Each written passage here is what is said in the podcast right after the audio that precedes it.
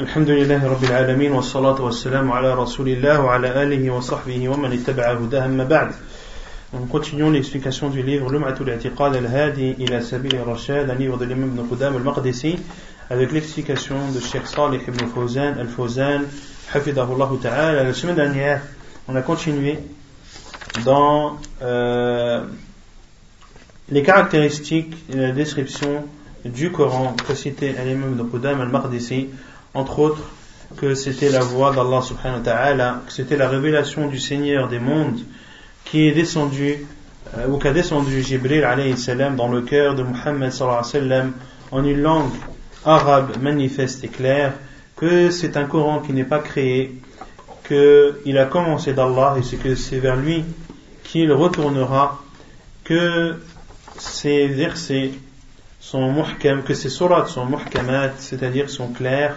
et que ces versets sont explicites. ثم قال المؤلف رحمه الله وحروف وكلمات. قال الشيخ الفوزان القرآن الكريم حروف وكلمات وآيات. الحروف حروف الهجاء المعروفة ألف باء تاء إلى آخر حروف الهجاء الثمانية والعشرين. هذه حروف سميت حروف من الحرف وهو الطرف. لأنها قطع وهي لا تدل على معنى في نفسها إلا إذا ركبت مع غيرها فإذا تركبت الحروف تكونت الكلمة وإذا جمعت الكلمة مع الكلمة تكونت الجملة اسمية كانت أو فعلية Puis, l'imam Ibn Qudama a dit, et le Coran, ce sont des lettres et des mots. Cheikh Fawzan dit, le livre d'Allah, le Coran, est donc constitué de lettres de mots et de versets. Les lettres, qui sont les lettres de l'alphabet connu, alif, bata, jusqu'à la fin des 28 lettres de l'alphabet arabe, sont appelées huruf, ce sont des lettres qui viennent du mot harf, qui signifie une partie, at-taraf, car ce sont des morceaux. Et ces lettres n'ont pas de sens en elles-mêmes que lorsqu'elles sont encastrées les unes après les autres. Et lorsque les lettres sont réunies, alors sont créés ou apparaissent les mots. Et lorsque les mots sont réunis, alors apparaît la phrase qui peut être une phrase euh, composée de mots ou de verbes.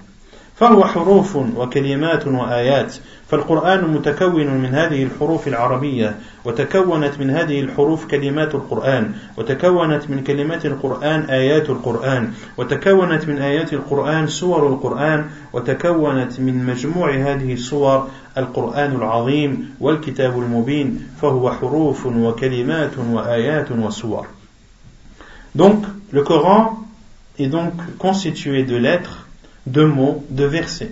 Le Coran est donc des lettres de la langue arabe. De ces lettres sont, apparaissent les mots du Coran, et des mots apparaissent les versets du Coran, et des versets sont constitués les sourates, et l'ensemble des sourates constitue le livre d'Allah immense, son livre manifeste, qui est donc composé de lettres, de mots, de versets et de sourates. من قرأه فأعربه فله بكل حرف عشر حسنات Et l'imam Ibn Qudam a dit, et celui qui le lit correctement aura pour chaque lettre 10 حسنات.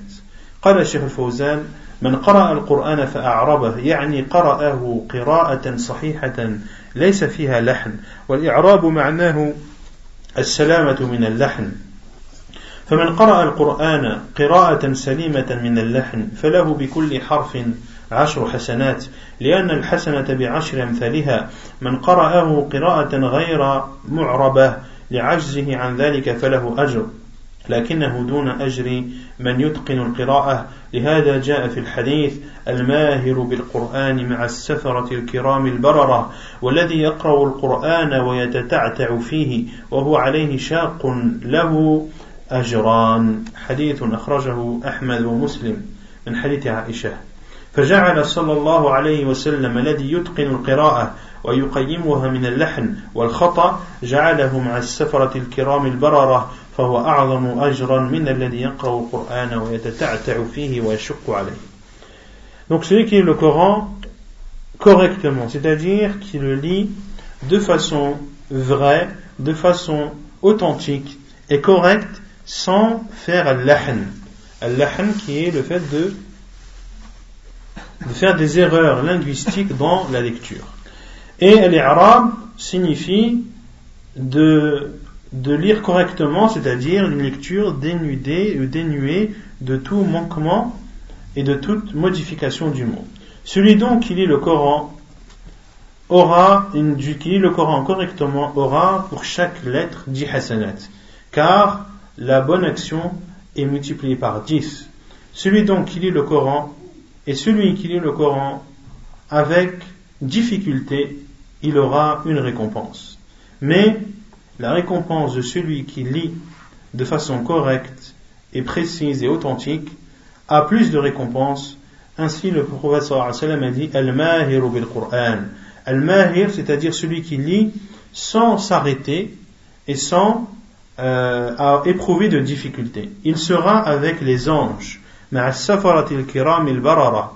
Et celui qui lit le Coran en bégayant, en s'arrêtant, et pour qui la lecture du Coran est difficile, aura alors deux récompenses. Le prophète a donc donné à celui qui lit le Coran correctement, sans erreur, une récompense plus grande que celui qui lit avec difficulté Il a un début et une fin. Al-Imam de Qudam a dit, en parlant du Coran, il a un début et une fin. قال الشيخ الفوزان القرآن له أول وآخر يعني له بداية ونهاية أوله حسب المصحف الذي أجمع عليه الصحابة سورة الفاتحة وآخره سورة الناس Le Coran a donc un début et une fin, c'est-à-dire qu'il a un début et une fin selon le mushaf qui, fait, qui a fait l'unanimité des compagnons du prophète sallallahu alayhi wa sallam. Le début est en surat al-Fatiha et la fin est en surat al-Nas. Il a également des sections et des parties. القرآن أجزاء كما هو معروف ثلاثون جزءا كل جزء عشر ورقات وهو أيضا أحزاب الحزب الفلاني الحزب والأحزاب معناها جملة ما يقرأ القارئ في صلاة الليل الصحابة كانوا يحزبون القرآن في صلاة الليل C'est donc aussi des sections et des parties. Le Coran est donc des sections qu'on appelle ajza. Et le Coran est connu pour avoir 30 sections. Thalathuna juz'a. Et chaque section est composée de 10 feuilles. 10 feuilles, est-ce que c'est 10 pages ou 20 pages Quand on dit 10 feuilles, c'est-à-dire une feuille avec deux pages. Donc, si on parle en nombre de feuilles, c'est 10. Si on parle en nombre de pages, c'est 20. Donc c'est une moyenne. 20, c'est une moyenne. On peut trouver des ajza qui sont un peu plus longs, d'autres un peu plus courts. Et il y a également des ahzab. Al-ahzab, qui sont la moitié d'un, d'un juz. Al-ahzab, qui sont la moitié d'un juz. Et il est appelé, le sens de euh, ahzab, c'est ce que lit le lecteur dans la prière de nuit. Car les compagnons du prophète sallam euh, lisaient ou euh, divisaient leur prière de nuit par ahzab. ثالثا متلو بالألسنة محفوظ في الصدور مسموع بالآذان مكتوب في المصاحف Il est récité par les langues est préservé dans les poitrines. Il contient, il est entendu par les oreilles et écrit dans les recueils. Donc le Coran est lu par les langues, il est préservé dans les poitrines, il est entendu par les oreilles et il est écrit dans les recueils. القرآن هو المتلو بالألسنة ومحفوظ في الصدور ومكتوب في المصاحف وهو كلام الله جل وعلا لأي اعتبار سواء كان متلوا أو كان مكتوبا في المصاحف أو كان محفوظا في الصدور. وهو كلام الله جل وعلا لا يختلف في ذلك. فالقارئ إذا قرأ إنما يقرأ كلام الله. فالصوت صوت القارئ وهو مخلوق لكن المقروء والمتلو هو كلام الله جل وعلا ليس مخلوقا. والمكتوب هو كلام الله حروف ومعانيه حروفه ومعانيه لكن الورق والحب والكتاب من عمل البشر فهي مخلوقة. فهو كلام الله بأي اعتبار متلوا بألسن أو محفوظا. في الصدور أو مكتوبا في الألواح أو في, أو في الأوراق والمصاحف أو مكتوبا فيما هو أعلى من ذلك وهو اللوح المحفوظ لأن القرآن مكتوب في اللوح المحفوظ وإنه في أم الكتاب لدينا لعلي حكيم وأم الكتاب هو اللوح المحفوظ بل هو قرآن مجيد في لوح محفوظ يعني اللوح المحفوظ الذي كتب الله به مقادير الخلائق. Donc le Coran est donc lu par les langues préservé dans les cœurs, dans les poitrines, écrit dans les recueils, et c'est la parole d'Allah subhanahu wa ta'ala, qu'elle soit lue ou écrite dans les recueils, ou qu'elle soit préservée dans les poitrines, dans tous les cas, c'est la parole d'Allah subhanahu wa ta'ala, il n'y a pas de divergence sur ce point. Celui donc qui lit, il lit la parole d'Allah. Et la parole provient, le son qui est émis, provient du lecteur. C'est donc un son créé. Mais ce qui est lu et ce qui est récité est la parole d'Allah Azzawajal qui, elle, est incréée. Également, ce qui est écrit est la parole d'Allah. Ses lettres et ses sens, mais la feuille, ainsi que l'encre, ainsi que l'écriture fait partie de, des actes de l'être humain qui sont créés. Mais la parole et la parole d'Allah Azzawajal, qu'elle soit lue, qu'elle soit préservée dans les cœurs, qu'elle soit écrite dans les planches, dans, les, dans, les, dans, dans des feuilles ou dans les recueils, ou qu'elle soit écrite dans plus méritoire que cela, qui sont al al-Mahfoud, qui sont les tablettes préservées, car le Coran est écrit dans al al-Mahfoud, dans les tables préservées, comme l'a dit Allah Azzawajal dans Surat Az-Zukhruf, le verset 4, il est auprès de nous, il est, c'est-à-dire Al-Qur'an, auprès de nous dans l'écriture même sublime et remplie de sagesse. Et Umm Kitab,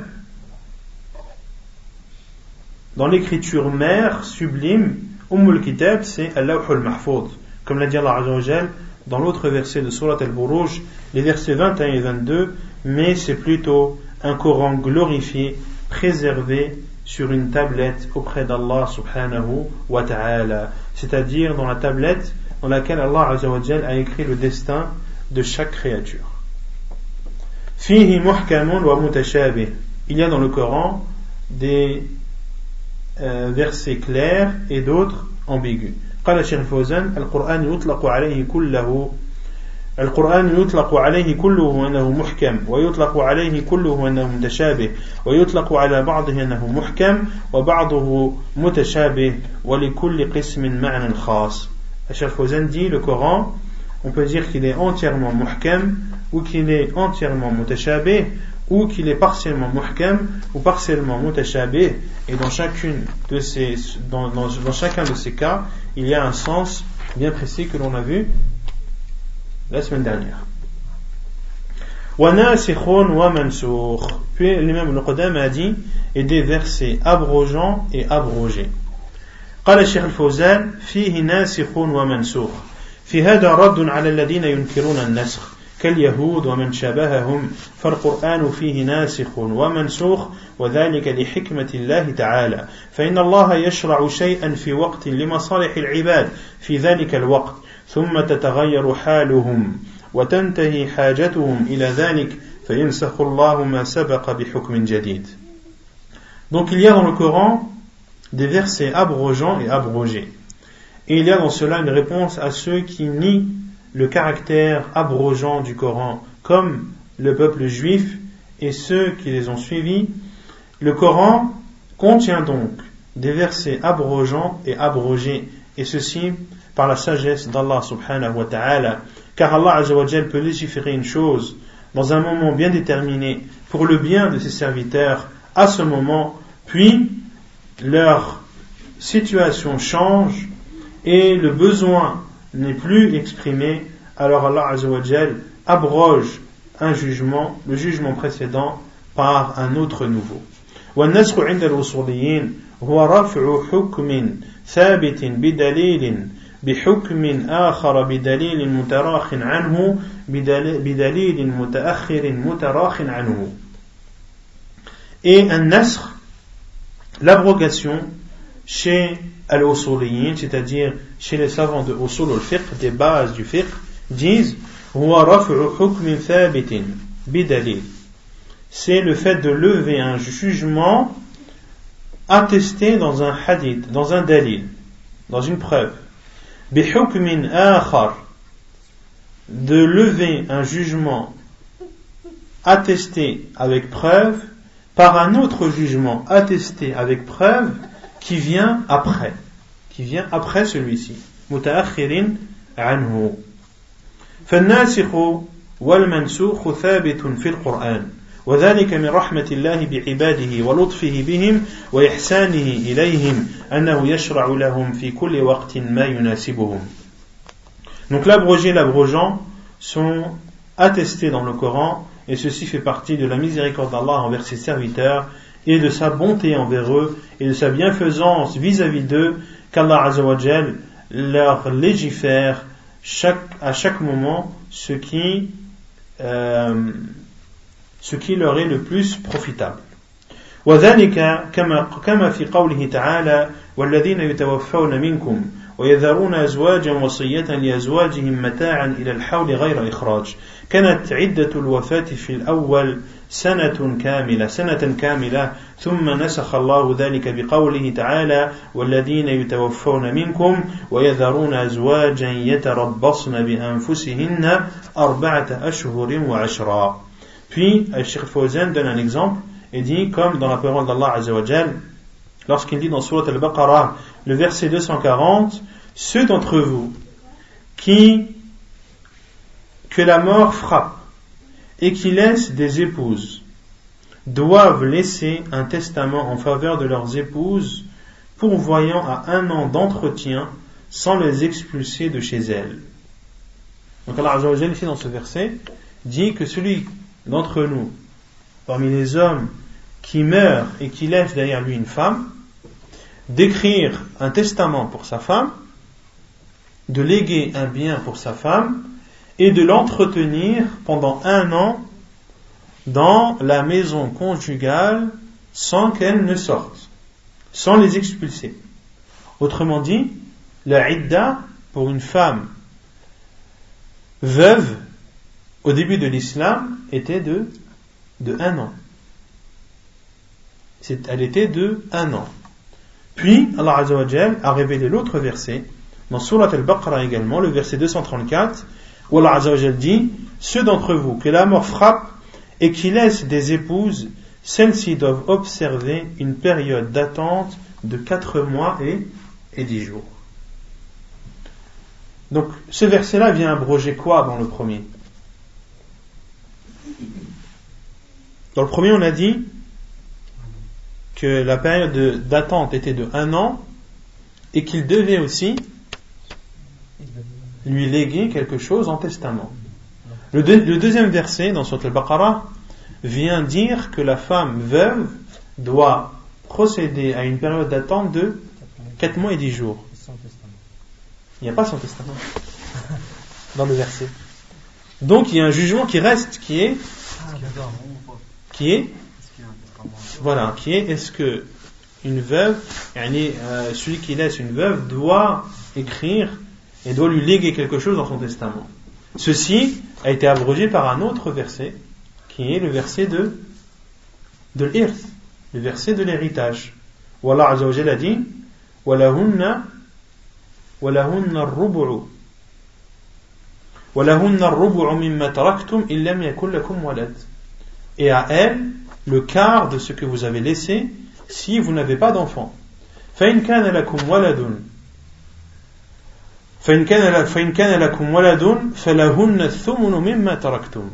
Et si vous avez des enfants, alors elles auront le huitième de ce que vous avez laissé.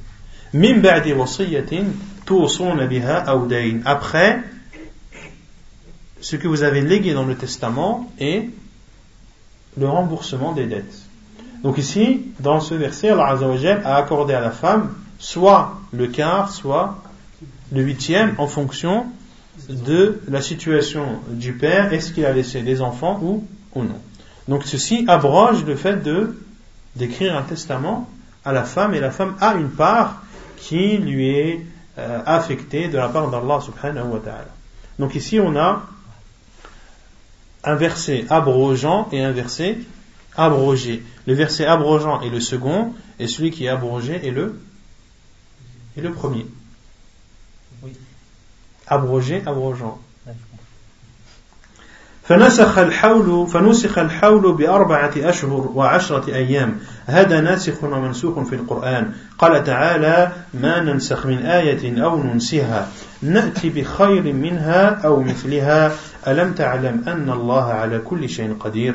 ينسخ الله جل وعلا ما يشاء من كلامه وأحكامه وتشريعاته لمصالح العباد وحاجة العباد إلى ذلك. فهو يشرع في كل وقت ما يناسب. فهو يشرع في كل وقت ما يناسب. فإذا انتهت الحاجة إلى ذلك التشريع أبدله الله بتشريع آخر يليق بحاجة الناس. Donc, Michel Fauzen dit, l'année a donc été abrogée par, plutôt la période d'attente pour la femme veuve d'un an a été abrogée par celle de 4 mois et 10 jours. Ce sont donc, ou c'est donc un exemple d'abrogé et d'abrogeant dans le Coran. Et Allah a dit dans Surat al-Baqarah, le verset 106, si nous abrogeons un verset quelconque ou que nous le faisons oublier, nous apportons un meilleur ou un semblable. Ne sais-tu pas qu'Allah est capable de toutes choses? Allah Azzawajal abroge donc ce qu'il veut parmi sa parole, parmi ses paroles, ses jugements, ses législations, et ceci pour le bien de ses serviteurs, et en fonction du besoin de ses serviteurs, Allah Azzawajal légifère donc à chaque moment ce qui est le plus adéquat. Et lorsque le besoin euh, d'une législation n'est plus exprimé ou n'est plus d'actualité, Allah Azzawajal le change par une législation autre.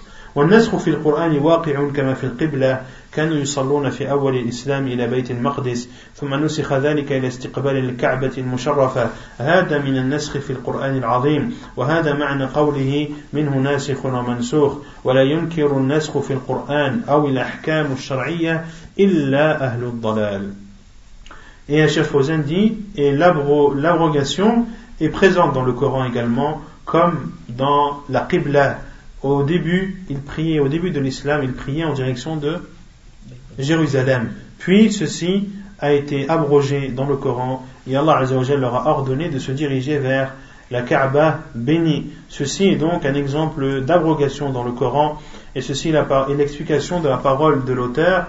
Il y a Nasirun wa Mansour, c'est-à-dire il y a dans le Coran des versets abrogés et abrogeants. Et ne renie l'abrogation dans le Coran ou des, jugements juridiques que les personnes égarées. Ceux qui disent qu'il n'y a pas de nasir et de mansour dans le Coran, ce sont des personnes égarées. Car vous en avez eu la preuve claire et évidente. Il y a donc aussi, l'imam Ibn Qudam a dit, il y a des versets traitant de cas spécifiques et d'autres de portée générale ce qu'on appelle al-amu wal-khas. قال الشيخ الفوزان في القرآن خاص وعام العام هو اللفظ الشامل لكل الأفراد والخاص هو اللفظ الخاص بطائفة مثل ذلك قول الله تعالى إن الإنسان لفي خسر هذا لفظ عام لجميع الإنسان جميع البشر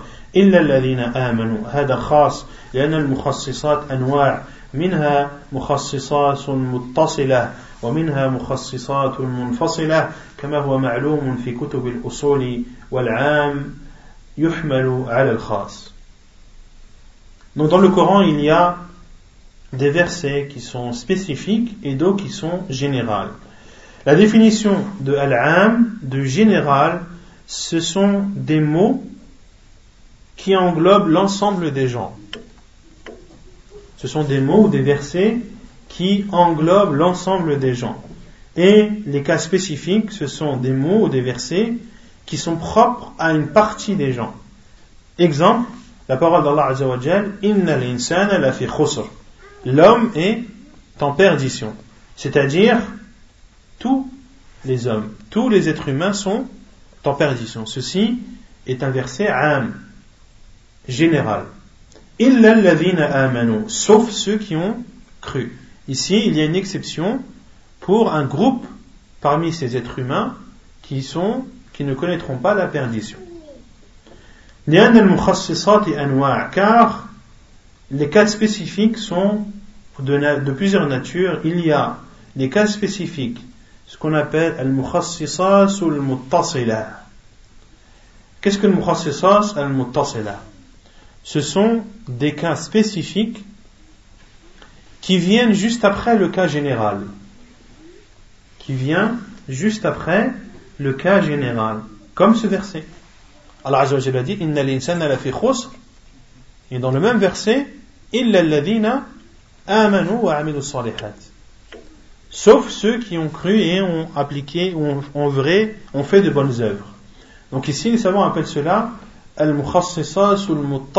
c'est-à-dire qui ont été cités dans le même contexte que le général.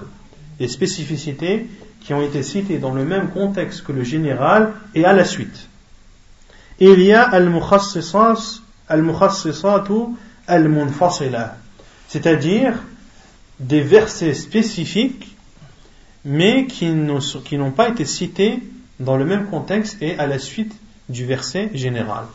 Exemple, Allah Azza wa Jalla dit euh, والمطلقات يتربصن بأنفسهن ثلاثة قروء et les femmes divorcées doivent observer une période de viduité de, de trois menstrues. Donc, al-mutallaqat, les femmes divorcées, c'est-à-dire toutes, dans ce verset, toutes les femmes divorcées. C'est un hadith, c'est un verset qui est am, qui est général, global, qui englobe toutes les femmes divorcées. Et Allah Azza wa a dit, dans un autre verset, dans une autre sourate, Ya ayyuha alladhina amanu, idha nakahtumul mu'minati, thumma tallaqtumuhunna Ensuite, qu'est-ce qu'Allah Azza wa dit ثم طلقتموهن من قبل أن تمسوهن فما لكم عليهن من عدة تعتدونها Ô vous qui avez cru, lorsque vous épousez des croyantes, puis que vous divorcez d'elles avant d'avoir eu un rapport, فما لكم عليهن من عدة تعتدونها alors vous n'avez pas vis-à-vis d'elle de période d'attente à observer. Donc, ce verset vient spécifier le premier, à savoir que la personne ou la femme divorcée dont le mariage n'a pas été consommé, est-ce qu'elle a une période d'attente? Non. Et ça, on l'avait vu dans Kitab al-Talaq, que la femme divorcée dont le mariage n'a pas été consommé, qu'il n'y avait pas de de idda, c'est-à-dire que elle est considérée comme divorcée à partir du moment où le mari a prononcé la formule de divorce. D'accord? Et, ça c'est très important car il y a beaucoup de jugements qui en découlent. Il y a beaucoup de jugements qui en découlent et parmi ces jugements il y a l'héritage. Une femme hérite de son mari. Si le mari meurt pendant la période de viduité, est-ce que la femme hérite ou pas? Hmm? Une des conditions qui annule l'héritage. Non C'est une des conditions qui annule l'héritage. Non, mais là on parle, elle est en période d'attente. C'est-à-dire un homme qui, qui est marié avec une musulmane, le mariage a été consommé, le divorce a été prononcé par le mari et formulé, il y a une période de, de trois menstrues à observer. Durant cette période, le mari meurt. Est-ce que la femme hérite? Est-ce que c'est sa femme Non. Elle doit rester dans la même maison que lui. Donc c'est sa femme. Elle doit période, elle a une période d'attente, mais ça reste, ça reste sa femme. D'accord? Sauf dans un cas, lorsque les savants disent, et ceci, lorsque c'est un, lorsque c'est un talaq raj'i, lorsque c'est un divorce dans lequel le mari a la possibilité de récupérer sa femme. S'il l'a répudiée et que c'était la troisième fois qu'il la répudie, là, elle doit observer une période de viduité, mais ce n'est plus sa femme et elle ne doit pas. D'accord Donc ce n'est plus sa femme, car il n'a plus la possibilité de la récupérer par la suite.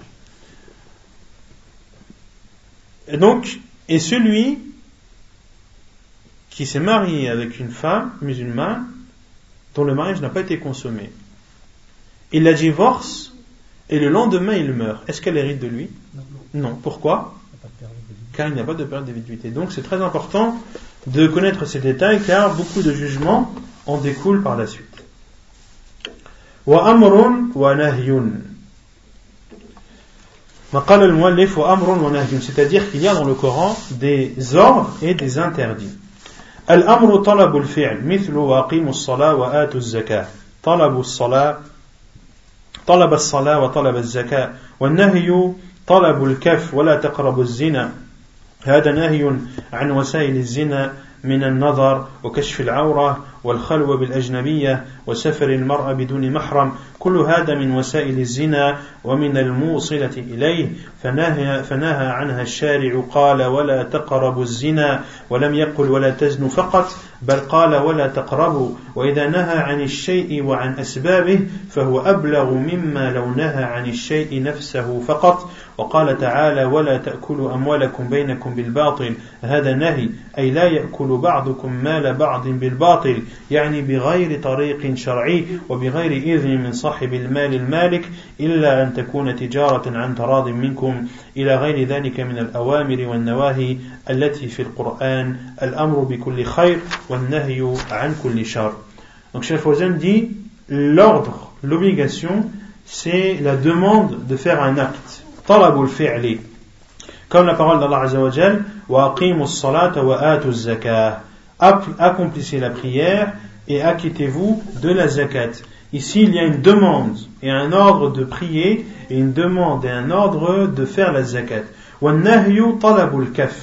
Et l'interdiction, c'est la demande de s'abstenir. Alors Azzawajal dit, n'approchez pas la fornication. Ceci est une interdiction d'approcher la, la, fornication et tout ce qui amène à la fornication, comme le regard, comme le fait de dévoiler les parties intimes, comme le fait de rester tête à tête avec une femme qui nous est étrangère, comme le fait pour une femme de voyager seule sans être accompagnée d'un tuteur. Tout ceci fait partie des moyens qui amènent à l'adultère et à la fornication et Allah a interdit cela. Il a dit n'approchez pas la fornication. Il n'a pas dit ne forniquez pas seulement, mais il a dit n'approchez pas. Et ceci est lorsque l'on interdit une chose et ce qui amène à cette chose, ceci est plus éloquent et marque l'interdiction de façon plus prononcée que le fait d'interdire une chose en elle-même. Et Allah a dit également et ne dévorez pas mutuellement et illicitement vos biens. Ceci est une interdiction, c'est-à-dire que l'un d'entre vous ne mange pas ou ne consomme pas le bien de, l'autre dans le mal et dans le faux, c'est-à-dire en utilisant une voie qui n'est pas islamique et sans l'accord du propriétaire du bien, sauf s'il y a un commerce entre vous par consentement mutuel Et autre ordre et interdiction qu'il y a dans le Coran, l'obligation ou l'ordre de tout bien et l'interdiction de tout mal. ثم قال المؤلف الإمام ابن قدامة لا يأتيه الباطل من بين يديه ولا من خلفه تنزيل من حكيم حميد قال تعالى إنها إن, إن الذين كفروا بالذكر لما جاءهم وإنه لكتاب عزيز يعني من منيع الجانب لا أحد يصل إليه بتغيير لا يأتيه الباطل من بين يديه ولا من خلفه. ليس قبله شيء يكذبه ولا بعده شيء يكذبه. تنزيل من حكيم حميد وهو الله جل وعلا فالقرآن منزل غير مخلوق. Allah Azza wa Jalla dit, comme l'a le faux ne l'atteint pas, ne l'atteint d'aucune part, c'est-à-dire n'atteint pas? Le faux ne l'atteint pas, c'est-à-dire le Coran. Le faux ne l'atteint pas d'aucune part, ni par devant, ni par derrière. C'est une révélation émanant d'un sage digne de louange. Allah subhanahu wa ta'ala. Cheikh dit, Allah a dit, ceux qui ne croient pas au rappel quand il leur parvient, alors que c'est le livre puissant. C'est un livre puissant qui ne permet à personne de le modifier. Comme l'a dit Allah Azzawajal, le faux ne l'atteint d'aucune part, ni par devant, ni par derrière. Rien avant le Coran ne le traite de mensonge, et rien après le Coran ne le traitera de mensonge, car c'est la révélation de, du sage et du digne de louange subhanahu wa ta'ala. وقوله تعالى قل إن اجتمعت الإنس والجن على أن يأتوا بمثل هذا القرآن لا يأتون بمثله ولو كان بعضهم لبعض ظهيرا L'imam Ibn Qudam a dit, et Allah Azza wa a dit, dit, même si les hommes et les djinns s'unissaient pour produire quelque chose de semblable à ce Coran, ils ne sauraient produire rien de semblable, même s'ils se soutenaient les uns les autres.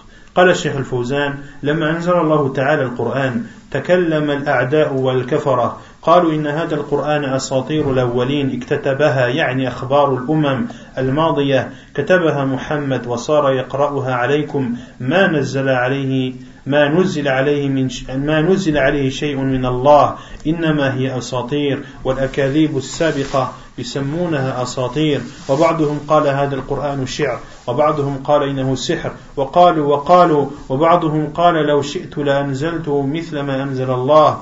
وقالوا إن القرآن ليس من عند الله المهم أنه من عند محمد ووصفوه, ووصفوه بهذه الأوصاف.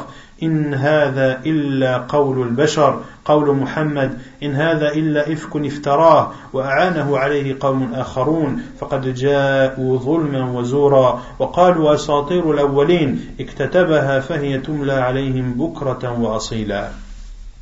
تحداهم الله جل وعلا فقال ما دمتم تقولون إن هذا القرآن من عند محمد وإنه من كلام البشر ومحمد بشر مثلكم وهذا القرآن مكون من حروف ومن كلمات ومن آيات من لغتكم التي تتخاطبون بها فما دمتم تقولون إن هذا القرآن من كلام البشر وأنتم بشر بل أنتم أفصح البشر في وقتكم هاتوا مثل هذا هاتوا مثل هذا القرآن مثل هذا القرآن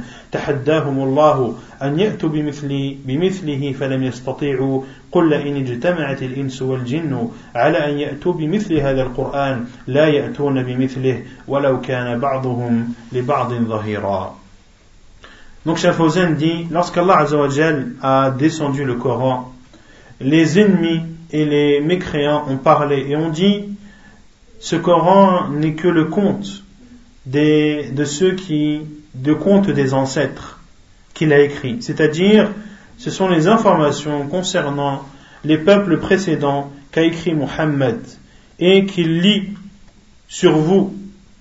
Rien n'a été descendu sur lui de la part d'Allah, mais ce sont que des contes et des mensonges précédents, des mensonges passés qui sont appelés des contes. Certains ont dit ce Coran est poésie, d'autres ont dit c'est de la sorcellerie, et d'autres ont dit et ont dit, et certains ont dit si je le voulais, je révélerais la même chose que ce qu'Allah a descendu. Et ils ont dit ce Coran ne contient rien qui parvienne d'Allah Azzawajal. Al-Muhim, pour résumer, ils ont dit que tout cela provenait de Muhammad sallallahu alayhi wa sallam. Et on dit, en parlant de ce Coran, In hada illa qawlul bashar, ce n'est là que la parole d'un humain, c'est-à-dire la parole de Muhammad sallam. Ils ont dit aussi, comme Allah, a dit dans Surat al-Furqan, le discernement, le verset 4 et 5, les mécréants disent tout ceci n'est qu'un mensonge qu'il, c'est-à-dire Mohammed, a inventé. Et si d'autres gens, et si d'autres gens l'ont aidé, et d'autres gens l'ont aidé, et où d'autres gens l'ont aidé? Ils ont dit que tout ceci n'est qu'un mensonge de la part de Mohammed, que tout ceci est invention, et que d'autres gens, d'autres gens l'ont aidé, c'est-à-dire à écrire le Coran et à écrire ces mensonges comme ils le prétendent. Puis Allah a dit, or, ils commettent là une injustice et un mensonge. Et ils disent, ce sont des contes d'anciens qu'il se fait écrire, c'est-à-dire Mohammed, ou l'on lui dicte matin et soir.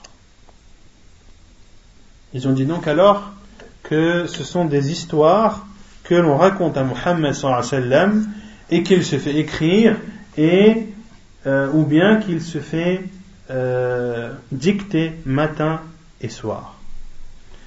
Puis Cheikh dit Allah Azzawajal les a défiés. Et leur a dit Puisque vous dites que ce Coran provient de Mohammed et que c'est la parole d'un être humain et que Mohammed est un être humain comme vous, et que ce Coran est constitué de lettres et de mots et de versets descendus en votre langue, la langue que vous parlez. Allah les a donc défiés, leur a dit, puisque vous dites que ce Coran est la parole d'un être humain et que vous, vous êtes des êtres humains, vous êtes même les, plus éloquents des personnes à votre époque, apportez alors quelque chose de semblable à ce Coran. Allah les a défiés d'écrire et d'apporter la même chose ou quelque chose de semblable à le Coran, au Coran, mais ils, ils ne l'ont pas fait et n'ont pas eu la possibilité de le faire. Pour cela qu'Allah a dit, dit, si les hommes et les djinns s'unissaient pour produire quelque chose de semblable à ce Coran, ils ne sauraient produire rien de semblable, même s'ils se soutenaient les uns les autres. نزلت على الرسول صلى الله عليه وسلم وهو في مكة قبل الهجرة قبل أن يكون له شوكة أو دولة أو قوة ومع ذلك يتحداهم هذا التحدي مع شدة عداوتهم له. وما استطاعوا ثم تحداهم الله أن يأتوا بعشر صور أم يقولون افتراه؟ قل فأتوا بعشر صور مثله مفتريات وادعوا من استطعتم من دون الله. Ce verset Allah Azzawajal l'a révélé à Muhammad lorsqu'il était à la Mecque, avant l'Égypte. Avant que le prophète sallam n'ait de la force et n'ait un état dont il était le gouverneur. Et malgré cela, il les a défiés. Malgré la rancœur qu'ils avaient vis-à-vis de lui, le prophète sallam les a défiés et n'ont pas pu répondre à ce défi. Et Allah Azzawajal les a ensuite défiés d'apporter dix sourates semblables, comme il le dit Allah Azzawajal dans Surat Hud, le verset, 30, le verset 13, ou bien ils disent, ils la forgent, c'est-à-dire le Coran, puis Allah Azzawajal dit à son professeur Hassan, dit, apportez donc dix sourates semblables à ceci, forgées par vous, et appelez qui vous pourrez pour vous aider, hormis Allah, si vous êtes véridique. استعينوا بمن تشاءون من الجن والإنس وهاتوا عشر سور مثل مثل هذا القرآن لم يستطيعوا تحداهم الله بأن يأتوا بسورة واحدة بل بأقصر سورة كسورة إن أعطيناك الكوثر أو إذا جاء نصر الله والفتح تحداهم الله أن يأتوا بسورة من مثل هذا القرآن وإن كنتم في ريب مما نزلنا على عبدنا فأتوا بسورة من مثله ودعوا شهداءكم من دون الله إن كنتم صادقين. Puis Allah Azza wa Jal, donc Allah Azzawajal leur a dit Aidez-vous de qui vous voulez, parmi les djinns et les êtres humains, et apportez dix sourates semblables à celles qui sont dans le Coran. Ils n'ont pas pu. Allah Azzawajal les a alors défiés d'apporter ne serait-ce qu'une sourate qui fait partie des plus petites sourates, comme Surat Inna al-Kawthar ou Surat Idaja Nasrullah. Allah Azzawajal les a défiés d'apporter une sourate parmi celles-ci, comme il le dit subhanahu wa ta'ala dans le Coran, dans Surat al-Baqarah, le verset 23. Et si vous avez un doute sur ce que nous avons révélé à notre serviteur qui est sallallahu alayhi tâchez donc de produire une sourate semblable et appelez vos, témoins les idoles que vous adorez en dehors d'Allah si vous êtes véridique. استعينوا بمن شئتم وهاتوا من يشهد أن هذه الصور التي جئتم بها مثل القرآن لم يستطيعوا وعند ذلك تبين وثبت أن القرآن كلام الله لأنه لو كان من كلام البشر لاستطاعوا أن يأتوا بمثله فدل على أنه ليس من كلام البشر. وإنما هو كلام الخالق جل وعلا فهذا القرآن آية عظيمة ومعجزة هي أعظم المعجزات هي أعظم معجزات الرسول صلى الله عليه وسلم وهو معجزة باقية على مر الدهور والتحدي ما زال قائما لكل أحد إلى أن تقوم الساعة ما استطاع أحد ولن يستطيع فأتوا بسورة من مثله وادعوا شهداءكم من دون الله إن كنتم صادقين فإن لم تفعلوا ولن تفعلوا. Donc Allah Azzawajal leur a dit Aidez-vous de qui vous voulez et apportez qui va témoigner que la sourate que vous apporterez sera similaire à celle du Coran. Ils n'ont pas pu. Et après cela, la vérité s'est montrée au grand jour et il a été attesté de façon clairvoyante que le Coran est bel et bien la parole d'Allah subhanahu wa ta'ala. Car si c'était la parole d'un être humain, ils auraient pu apporter une sourate similaire. Et le fait qu'ils ne l'aient pas apporté prouve que ce n'est pas la parole d'un être humain, mais que c'est la parole du Créateur subhanahu wa ta'ala. Ce Coran est donc un signe immense, et c'est donc un miracle manifeste. C'est le plus grand des miracles du prophète sallallahu alayhi wa sallam, et c'est un miracle qui perdurera jusqu'à la fin des temps, et le défi est jusqu'à aujourd'hui ouvert pour toute personne, et ceci jusqu'à l'arrivée de l'heure, mais personne n'arrivera, personne n'est arrivé, et personne n'arrivera, comme le dit Allah Azzawajal, فأتوا بسورة comme le dit Allah Azzawajal, فإن لم تفعلوا ولن تفعلوا si vous n'y parvenez, si vous n'y parvenez pas, et à coup sûr, vous n'y parviendrez jamais. أقول قولي هذا واستغفر الله سبحانك اللهم وبحمدك أشهد أن لا إله إلا أنت أستغفرك وأتوب إليك